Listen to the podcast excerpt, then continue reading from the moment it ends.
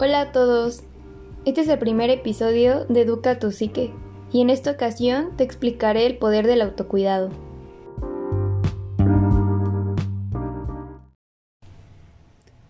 Quiero comenzar hablando de todas esas veces que nos dejamos llevar por los excesos, que ni siquiera nos damos cuenta que nos estamos haciendo daño. Como a veces le dedicamos demasiado tiempo a las exigencias del trabajo, o a veces gastamos más de lo que tenemos. No sé por qué a veces existe esa obsesión o compulsión, no sé cómo decirlo, por querer comprar cosas que a lo mejor no necesitamos. O a veces la, la familia tiene una carga muy grande sobre nosotros. Los hijos pueden ocupar todo nuestro tiempo, por ejemplo. O algún familiar enfermo que tenemos que cuidar. O solo nos enfocamos en complacer a nuestra pareja y después nosotros, ¿en dónde quedamos? O demasiada escuela, demasiado estudio, a lo mejor para tener mejor experiencia en nuestra carrera profesional, pero recuerden que los excesos son malos a veces hasta como ni siquiera tener tiempo de comer algo saludable y terminar comiendo comida chatarra o comida rápida en la calle. Hay personas que hacen demasiado ejercicio o por el contrario personas que no hacen absolutamente nada. También los vicios como ingerir alcohol sin control o fumar cigarro y es cuando tu cuerpo te pide a gritos, para ya, necesito equilibrarme, esto ya es demasiado, me estás explotando. Yo creo que ya podemos empezar a identificar varias señales de que tu cuerpo no anda bien, de que algo ahí nos está diciendo aguas. Puedes empezar a sentirte ansioso, estresado, estresada, cansada la mayoría del tiempo, a lo mejor problemas de salud, ya empiezas a tener presión arterial o problemas de sueño hay gente que empieza a subir de peso o que empieza a bajar de peso también. Puedes estar estreñido por no hacer del baño cuando tienes que hacerlo o gastritis por comer cosas de la calle que a lo mejor pues no te están haciendo bien. Creo que es momento de prestarte atención, de dedicarte tiempo. No digo que las mil horas porque también tenemos que hacer otras cosas durante el día, pero sí considerar tiempo para comer tranquilamente, por ejemplo y algo sano. Si ya de por sí dices, bueno, tengo que comer en la calle, no tengo de otra, pues ir buscando a ver qué lugares hay donde a lo mejor preparen comida más saludable, menos procesada, algo más casero, no sé. Puedes empezar a hacer algo que te gusta, que llevas planeando desde hace mucho tiempo, pero por una u otra razón nunca lo haces. Algún pasatiempo los fines de semana, o yo no sé, algo que ya tú decidas también dependerá de tu agenda.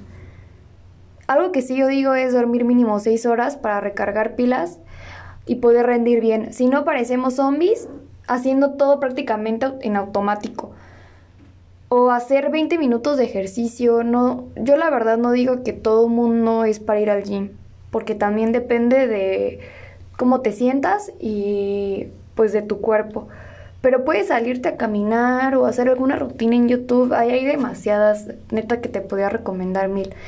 Pero tú puedes buscar lo que más se te acomode. Recuerda, la mayor prioridad eres tú. Y nadie más te la va a dar si tú no te dedicas el tiempo que mereces. La verdad es que a mí ya se me hace como el colmo, pero muchas personas a veces no tienen tiempo ni de ir al baño y andan todos estreñidos o con infecciones urinarias, pero es porque no se dan el tiempo porque todo es posible si sabes organizarte. Yo te hago la pregunta, ¿cuántas horas le dedicas a tu salud y a lo que te gusta hacer? Te la dejo para que reflexiones. Autocuidarte es hacer ciertas acciones o actividades saludables para satisfacer tus necesidades y deseos. Les digo esto porque a veces dedicamos más tiempo a los intereses o los deseos de otras personas y dejamos nuestros los nuestros deseos y nuestras necesidades como segundo plato. Y recuerden, no podemos permitir eso. Busca lo que te hace bien, lo que te gusta, lo que necesitas. Yo creo que a nadie le gusta estarnos sintiendo mal, ya sea emocionalmente o físicamente. Y yo digo que debería ser todos los días del año. Y empezar a priorizarnos, porque si no lo vamos a ir dejando pasar como siempre. No te digo que es fácil aprender a amarnos como deberíamos o que necesitamos atención. ¿Cuál sería la meta? Aprender a escuchar nuestro cuerpo, nuestras necesidades y satisfacerlas de la mejor manera. Poner límites a los demás y a nosotros mismos, como no cargarnos tanto de trabajo o de deberes. Recuerden, el equilibrio es todo. Vivir en excesos es tan malo como no hacer nada. Cuidarse a sí mismo significa identificar y tomar mejores decisiones sobre nuestras necesidades físicas, emocionales, mentales y hasta financieras. También hay personas que gastan en exceso y a rato andan bien endeudados porque no pudieron controlar esa obsesión por comprar cosas que no necesitaban. Para encontrar equilibrio no necesitas exagerar o hacer demasiadas cosas. Si vas a hacer ejercicio, no hacer demasiado, sino ir poco a poco y ya después puedes subir la intensidad.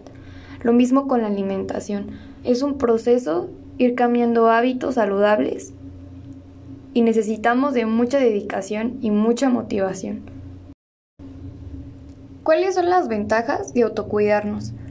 Pues va a mejorar nuestra autoestima porque ya sabes lo que vales y cuánto necesitas consentirte va a mejorar tu productividad porque el estar bien comido y bien descansado hará que tu eficiencia sea mejor. Conocerte mejor, ya que ahora sabrás escuchar e identificar lo que necesitas. Hay tres tipos de autocuidado. El primero es el emocional. Aquí a lo mejor podemos llegar a sentir que rechazar o ignorar emociones como la tristeza o el enojo son malas y que no debemos expresarlas pero quiero decirte que no es así. Es saludable sentirlas, aceptarlas y seguir con nuestra vida. Recuerda que las emociones no son buenas ni son malas, y todas tienen una función de supervivencia. Por eso hay que aceptar nuestras emociones sin juzgarlas. Llora cuando tengas que llorar y ríe cuando tengas que reír. También puedes consultar a algún terapeuta o un psicólogo cuando sientas que ya no puedes solucionar tus problemas solo o puedes tomarte el tiempo para salir con un amigo o con alguien que te haga bien. En el área física, puedes empezar haciendo algo de ejercicio, salir a caminar, irte a la cama un poco más temprano para dormir unas buenas horas. En el área mental, puedes leer un libro, hacer algún rompecabezas o crucigramas, Puedes empezar a escribir un diario, dibujar, aprender a tocar algún instrumento o también hacer algo fuera de la rutina, como ir a un nuevo restaurante o tienda o hacer algo que tenías muchas ganas que hacer que te va a ayudar a distraerte.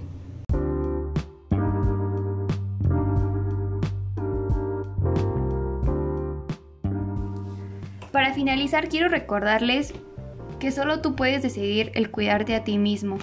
Nadie va a hacerlo por ti. Comienza hoy, ¿qué estás esperando? Esto fue Educa.